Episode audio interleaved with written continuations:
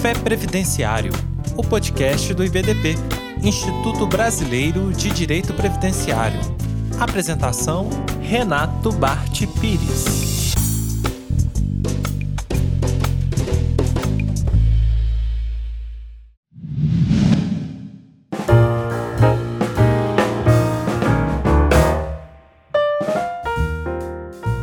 Olá, meus amigos, minhas amigas. Quem está falando é o professor Renato Bart Pires. Eu queria me apresentar a vocês. Eu sou professor da Faculdade de Direito da PUC de São Paulo. Sou também juiz federal na seção judiciária de São Paulo. E nós vamos falar um pouco neste nosso encontro de hoje a respeito de um tema que venho me, dedicando a ele já faz algum tempo e que é objeto do meu livro, que é o Mandado de Segurança em Matéria Previdenciária. Né? Esse livro ele saiu agora é, no ano de 2021, na, meados de 2021, na a sua terceira edição, e tem feito aí é, um bom papel, né? Eu tenho recebido aí um retorno muito positivo de muita gente que atua na área do direito previdenciário por todo o Brasil. E o que me chamou a atenção neste tema do mandado de segurança em matéria previdenciária, inicialmente foi uma experiência na própria magistratura federal, porque eu percebia que em muitas situações, o mandado de segurança não era lá muito bem utilizado por aqueles que militavam na área previdenciária. Ora, porque era um mandado de segurança que ele simplesmente não cabia naquele caso concreto, ora, porque ele, embora até coubesse, até ele fosse um meio processual adequado, não era a melhor opção, não era a melhor escolha que aquele advogado e aquela advogada previdenciarista poderiam adotar. E eu também comecei a verificar que algo parecido acontecia dentro da sala de aula, principalmente em cursos de pós-graduação, falando essencialmente para advogados e advogadas previdenciaristas. Toda vez que eu tocava no tema do mandado de segurança, eu percebia uns olhares assim de, de estranhamento, né? O aluno pensava, mas espera aí, eu não sei fazer mandado de segurança, não é parte do meu dia a dia. Isto já faz algum tempo, né? Já se passaram alguns anos, né? A primeira edição do livro saiu em 2017, né? Então já já vão aí quatro anos. E a verdade é que para quem atua em previdência social percebeu uma grande mudança de paradigmas, porque aquilo que parecia ser uma coisa meio estranha, meio fora do comum na rotina da advocacia previdenciária, passou a fazer parte do dia a dia. E isto, evidentemente, causado por aqueles problemas que todos nós conhecemos, toda aquela dificuldade que o INSS vem tendo em dar vazão aos requerimentos administrativos. E aí eu costumo dizer que de dois anos para cá, de, talvez de três anos para cá, nós tivemos aí uma verdadeira explosão de mandados de segurança com este objeto específico é um mandado de segurança cujo objeto, cuja finalidade é obter uma ordem judicial que vai obrigar o INSS a analisar um requerimento administrativo pendente de deliberação. Ou algo que tem acontecido nos últimos meses, com maior frequência, mandados de segurança cuja finalidade é compelir o Conselho de Recursos de Previdência Social a julgar os recursos administrativos. Então, para quem já fez mandado de segurança na área previdenciária, muito provavelmente foi este o, o, assunto, foi este o objeto específico do mandado de segurança. Mas a proposta do meu livro, e é algo que eu venho tentando trazer sempre que falo sobre este assunto, é que o mandado de segurança ele tem aí um campo material muito maior do que este. Este tem sido, é, é verdade, a, a, utilização mais frequente do mandado de segurança, mas a verdade é que ele tem aí um conteúdo, um, um campo de aplicação muito maior. E a ideia toda que está por trás do livro, né, e, e algo que está disseminado em todo o texto, é que o mandado de segurança ele deve ser mais uma um instrumento, deve ser mais uma, uma estratégia que o profissional de, da advocacia vai ter para que ele seja utilizado naquela situação em que não apenas ele é cabível, mas também nas situações em que, além de cabível, ele é a melhor escolha. Tem uma coisa que eu digo com muita frequência, que aquele que milita na área previdenciária precisa cada vez mais realizar ou exercer uma advocacia estratégica. E o que, que eu quero dizer com isso, né? A advocacia estratégica. muitas vezes, no, no, dia a dia do advogado e da advogada, ele está diante de certas escolhas. Né? Por exemplo, quando ele escolhe propor uma ação na jurisdição delegada, né, no juiz estadual, ou então quando ele escolhe propor na Justiça Federal, ou quando ele, ele, ele tem algumas escolhas que ele pode manejar licitamente, né, são escolhas lícitas, é, e o mandado de segurança se encaixa nessas possibilidades. Então, a minha ideia é que é, a advocacia esteja capacitada para trabalhar com o mandado de segurança em temas previdenciários, para que o mandado de segurança seja utilizado quando ele cabe e mais ainda quando ele, além de cabível, ele é melhor a escolha que se tem ali à disposição. É mais um instrumento que deve estar dentro desta ideia de advocacia estratégica e a partir daí se pode fazer aquilo que atende melhor né, aos interesses do cliente, aquilo que melhor atende aos interesses do segurado, da Previdência Social e também é, dos dependentes, quando for o caso. Pois bem, para a gente falar um pouco sobre o mandado de segurança, né, e aproveite aí o seu café, né, um café com o mandado de segurança, a gente precisa lembrar que o mandado de segurança é uma ação constitucional.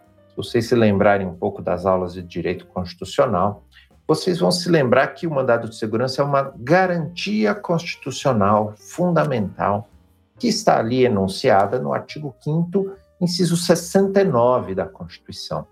E neste tempo que nós temos disponível, eu queria trabalhar com vocês um pouco sobre este perfil constitucional do mandado de segurança. Se a gente puder destrinchar este inciso 69 do artigo 5 da Constituição, a gente consegue extrair uma série de consequências práticas e que vão nos ajudar no nosso dia a dia, em que a gente estiver pensando em utilizar o mandado de segurança naquelas situações, como a gente viu, em que ele cabe, mas ele também é a melhor escolha. E a primeira observação que a gente precisa fazer é lembrar que o mandado de segurança, diz lá a Constituição, ele servirá para proteger um direito líquido e certo, não amparado por um habeas corpus ou um habeas data. E desta frase, né, deste trecho do inciso 69 do artigo 5 da Constituição, a gente já consegue extrair duas consequências. Primeiro, o mandado de segurança ele só caberá quando não for o caso de habeas corpus ou de habeas data.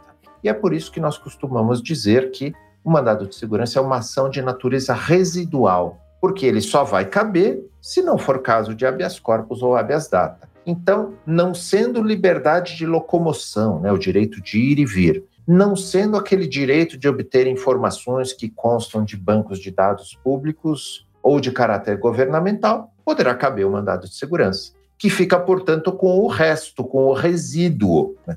Por isso é que a gente fala que ela é uma ação, ele é uma ação de natureza residual.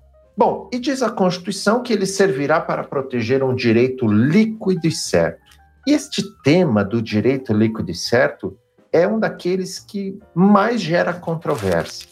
E que, por gerar essa grande controvérsia, nós temos uma discussão doutrinária interminável. Né? A gente pega lá os autores mais clássicos, mais tradicionais a respeito do tema, é, e nós vamos encontrar autores dizendo que o direito líquido e certo é o direito certo quanto à sua existência e determinado quanto à sua extensão, ou então um autor dizendo que o direito ele é líquido e certo quando ele for manifesto na sua existência, delimitado na sua extensão e apto a ser exercitado no momento da impetração. Que, que esses autores clássicos, os autores mais tradicionais sobre o mandado de segurança, querem dizer com estas expressões? O direito é certo é o direito que salta aos olhos, é aquele direito que eu consigo identificá-lo a partir de uma leitura rápida da petição inicial. Eu bato os olhos na inicial e falo: não, isso aqui é líquido e certo, isto é claro, isto é evidente, isto salta aos olhos. E, meus amigos, minhas amigas, estas noções são muito comuns, a gente vê isso em muitos autores. E eu costumo dizer, e tenho dito, e, desenvolvo este tema dentro do livro, é que esses autores clássicos e tradicionais que têm esta ideia do que é o direito líquido certo, esses autores eles não estão propriamente errados, né? Aliás, né, quem serei eu para dizer que esses autores estão errados? Mas, na verdade, a minha preocupação é outra. Dizer que o direito é, é claro, é evidente, ele salta aos olhos, não resolve o problema do advogado e da advogada previdenciarista que estão sentados na frente da tela do computador pensando se eles vão ou se não vão usar o mandado de segurança naquele caso específico. Porque, se a gente for pensar bem, quando a autoridade for notificada para prestar informações no mandado de segurança, que, que vai dizer, né? por exemplo, o gerente executivo do INSS? Ele vai dizer: olha, o seu direito não é líquido e certo coisa nenhuma. O seu direito não salta aos olhos, não é evidente, não é visível a partir de uma primeira leitura da inicial. Ao contrário, eu estou comparecendo ao mandado de segurança para prestar informações e sustentar que o meu ato, que está sendo questionado, é um ato perfeitamente legal. E aí, meus amigos, a gente entra numa certa encruzilhada, né? Porque o autor pode dizer que aquilo é claro, evidente e salta aos olhos, mas a autoridade, apontada como coatora naquele mandado de segurança, ele vai dizer de jeito nenhum. Por isso é que eu costumo dizer que este conceito clássico, este conceito tradicional, ele não resolve os nossos problemas. Porque sempre a gente vai ter, num lado da relação processual, alguém dizendo que sim, que é claro, é evidente, salta aos olhos, e do outro lado da relação processual, alguém dizendo pelo contrário, de jeito nenhum. Por isso é que, para saber o que é o direito líquido e certo, a gente precisa deslocar o nosso olhar. A gente tira os olhos do direito líquido e certo e a gente passa a olhar para os fatos. E é esta forma da gente resolver este problema, é esta forma que a gente tem para sair desta encruzilhada.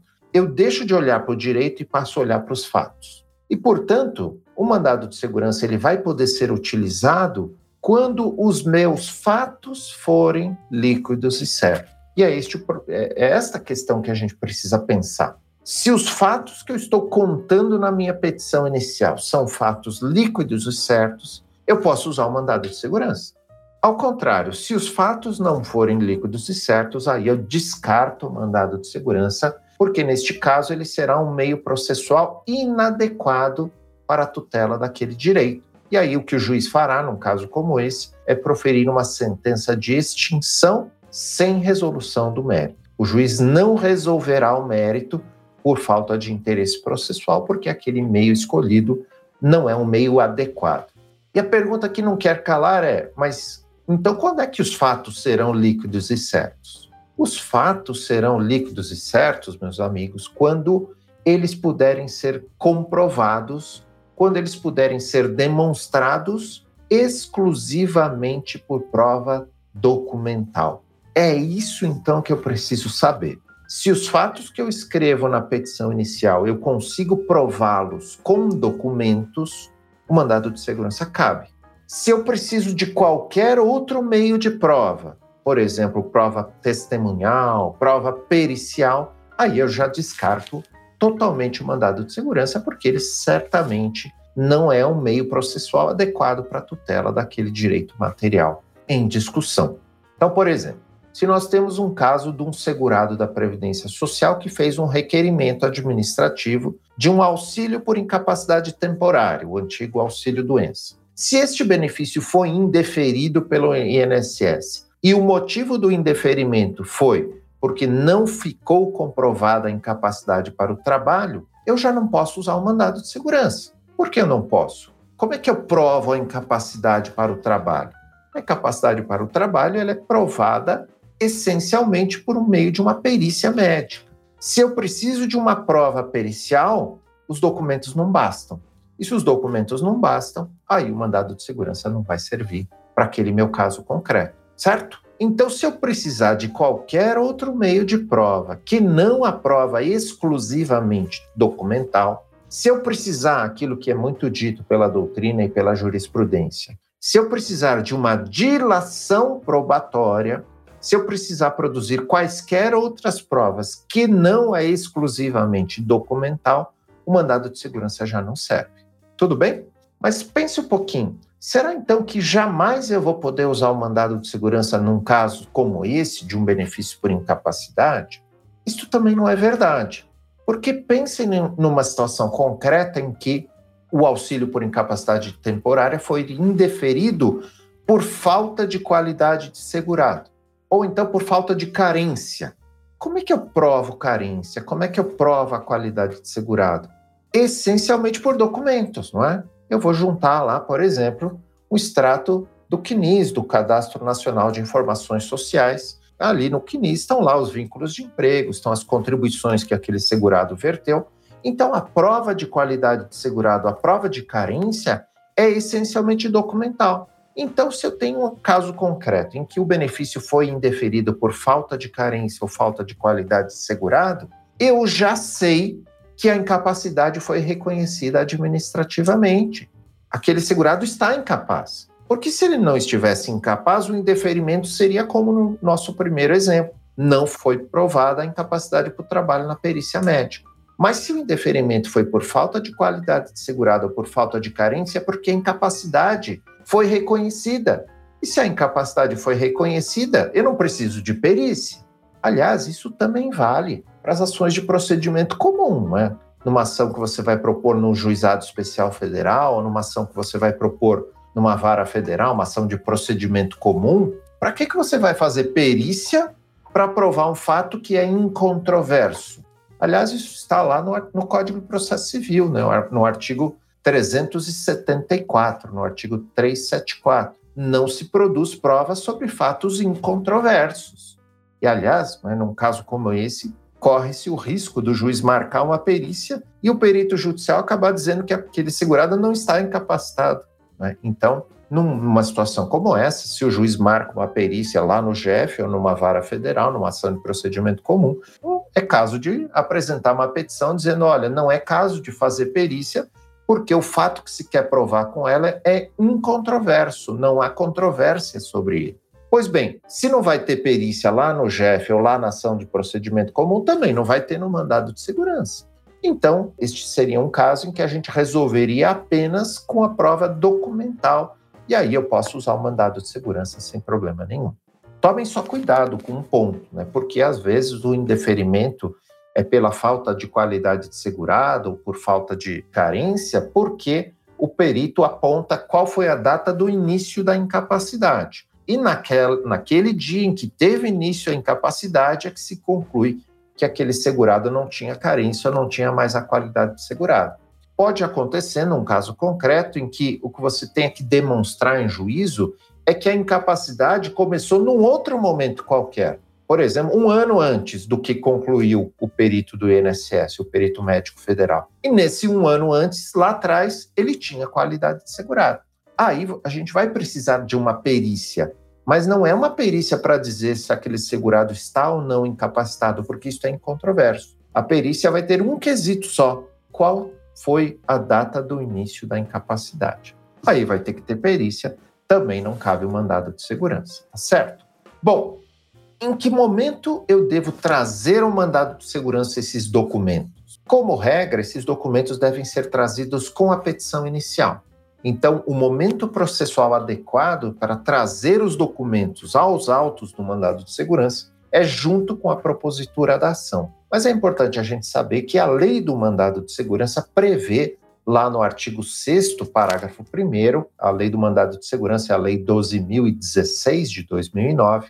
Neste artigo 6 parágrafo 1 se permite que, se o documento que você precisa está em poder da autoridade ou de um terceiro, é possível pedir ao juiz uma ordem de exibição deste documento, ou para a autoridade ou para este terceiro. Então, você pode precisar, por exemplo, de um processo administrativo que você não consiga obter por seus próprios meios, ou se você precisa de um laudo técnico que está em poder da empresa, você pode usar esta prerrogativa lá do artigo 6 parágrafo 1 da lei para pedir a exibição. Eu recomendo apenas que não se faça isso cotidianamente. Né? Faça isso somente quando você não consegue obter o documento pelos seus próprios meios. Porque, afinal de contas, se você está querendo uma liminar no mandado de segurança, fica muito difícil do juiz deferir uma liminar se os documentos já não estiverem juntados aos autos desde a inicial. Então, a ideia é traga sempre que possível. Em casos excepcionais, quando não se conseguir, aí dá para fazer uso desta prerrogativa do artigo 6 parágrafo 1 Pois bem, O mandado de segurança ainda diz lá o artigo 5 da Constituição, inciso 69, né? Fala em ilegalidade ou abuso de poder. E aí eu desenvolvo um, um capítulo grande no livro falando da possibilidade de discutir inconstitucionalidade dentro do mandado de segurança. O mandado de segurança pode ser um instrumento em que eu vá discutir certas inconstitucionalidades. E aí eu construo toda uma argumentação jurídica destinada a demonstrar que eu posso fazer este controle difuso de constitucionalidade também dentro do mandado de segurança. E isso é importante em tempos como o que vivemos né, atualmente, né, em tempos de reforma da Previdência, eu não vou dizer que a, a, a, última reforma da Previdência, mas a mais recente, né, a da Emenda Constitucional 103, certamente teremos outras no futuro, né, e, e desconfio que uma nova reforma da Previdência virá em breve, né, e agora não precisa mais mexer na Constituição, basta mexer na lei, ou na lei ordinária, ou na lei complementar. Então, é importante que a gente conheça né, esta possibilidade de discutir inconstitucionalidades também em temas previdenciários e também dentro do mandado de segurança.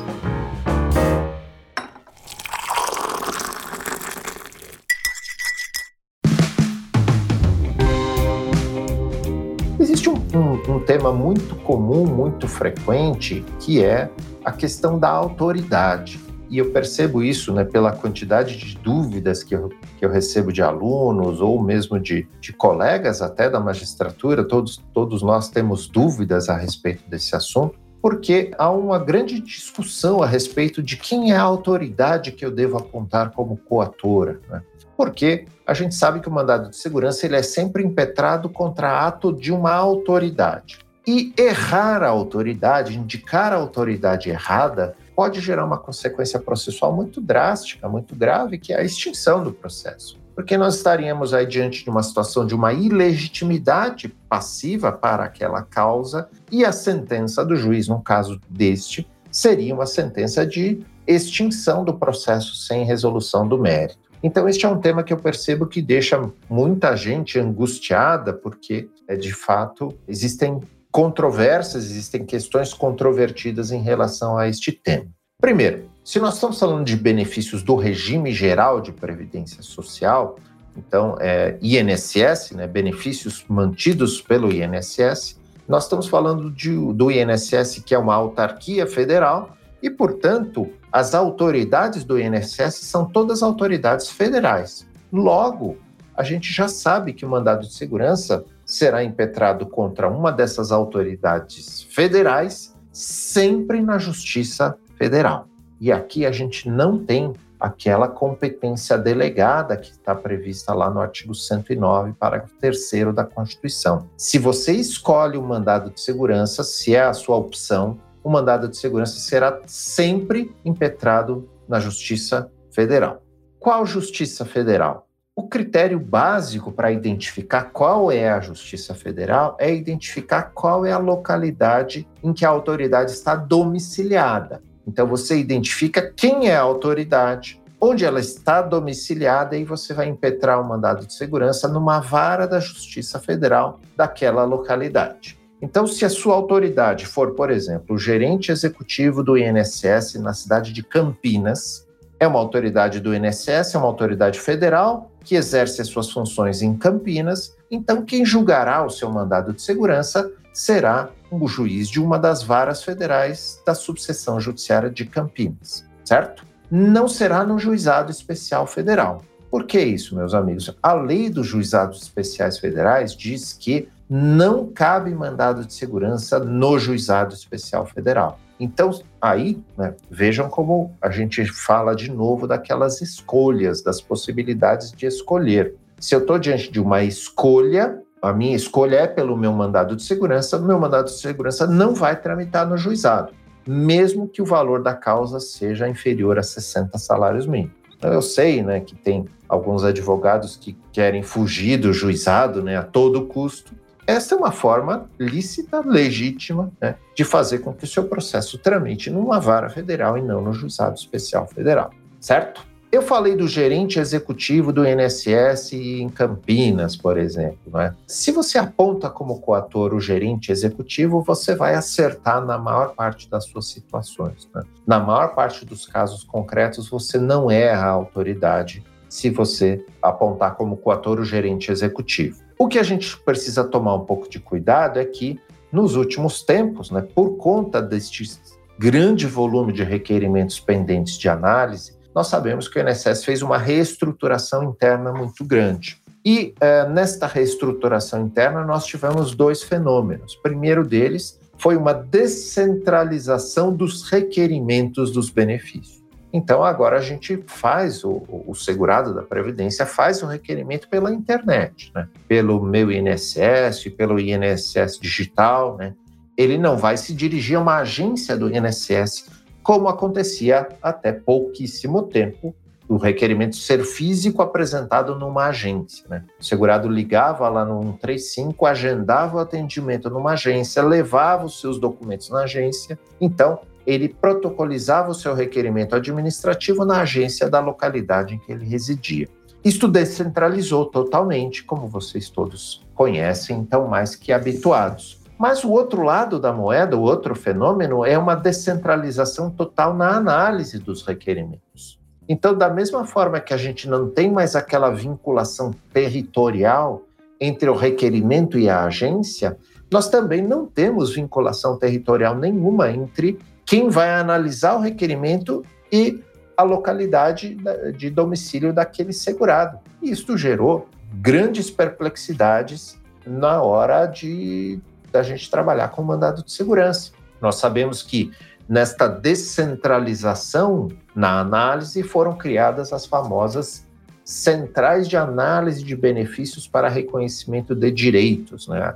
Carinhosamente conhecidas como CEAB-RD, né? Centrais de Análise de Benefícios para Reconhecimento de Direitos. E nós temos algumas dessas centrais e que reúnem sob as suas atribuições todos os servidores do INSS, de todas as gerências executivas, de todas as agências daquela grande região territorial que trabalham na análise de, de, de benefícios. Então, nós temos lá, por exemplo, a SEAB-RD é, do Sudeste 1, do Sudeste 2 e assim por diante. E nós temos, portanto, uma autoridade, que é o gerente desta SEAB-RD, que tem sob o seu guarda-chuva administrativo, digamos assim, sob a sua subordinação hierárquica, milhares e milhares de servidores de dezenas ou centenas de agências.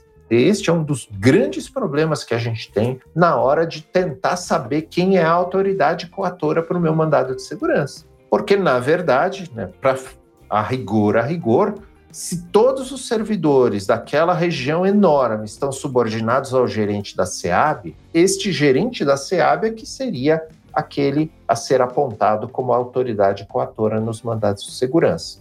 Então, digamos assim, não está errado que você indique como coator o gerente da SEAB. O problema, meus amigos e minhas amigas, é que o gerente é um só. E ele tem milhares e milhares de, de, de problemas a resolver dezenas ou centenas de mandados de segurança que ele precisa responder. E o que tem acontecido na prática, pelo menos na minha realidade aqui na seção judiciária de São Paulo, é que quando é indicado o gerente da SEAB, eu notifico este gerente, primeiro que ele demora para responder para o juiz, porque ele tem uma pilha enorme de requisições a responder.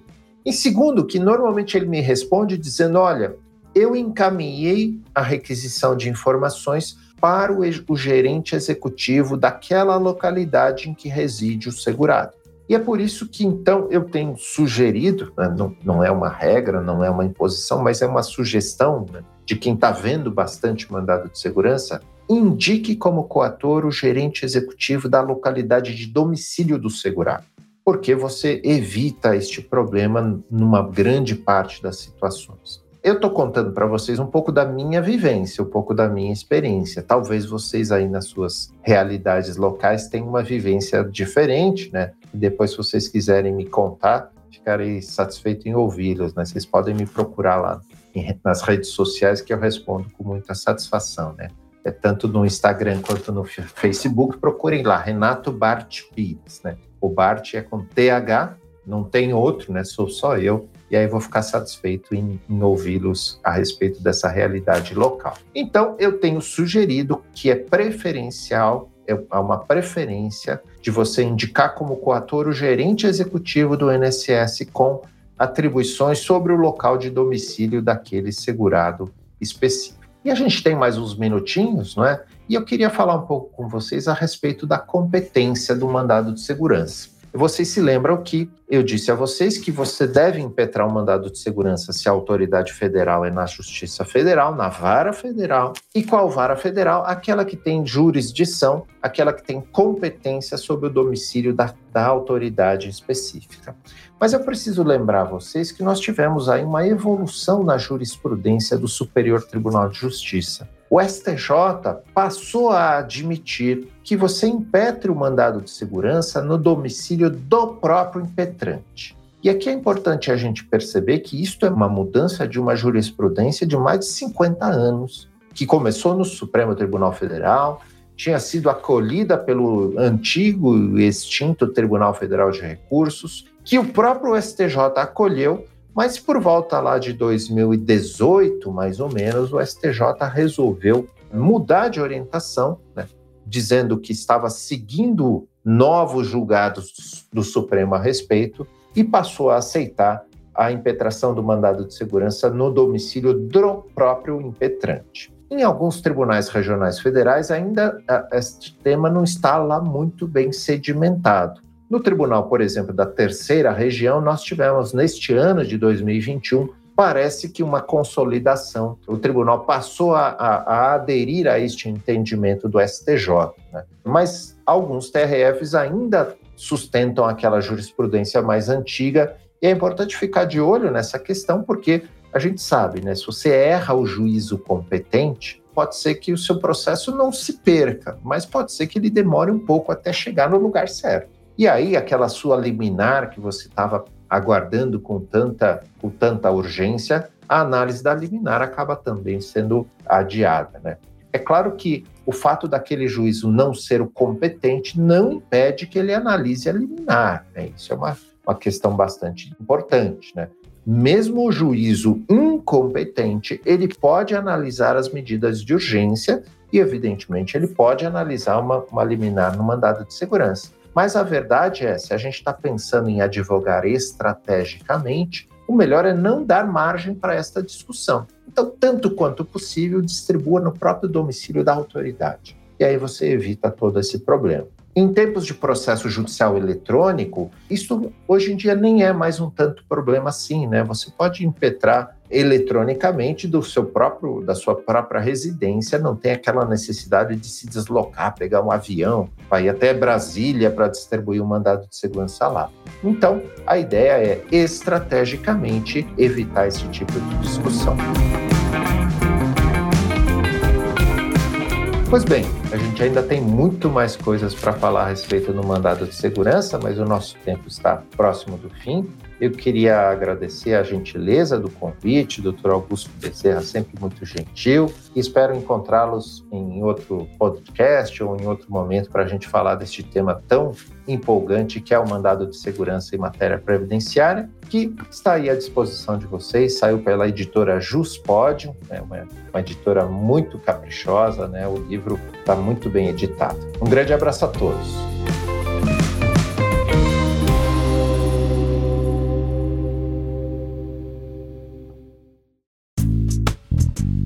E aí, gostou deste episódio? Compartilhe com seus amigos e associe-se ao IBDP através do site ibdp.org.br e tenha acesso a vários cursos, eventos e muito mais. E lembre-se, às terças-feiras temos um encontro marcado por aqui. Até a próxima!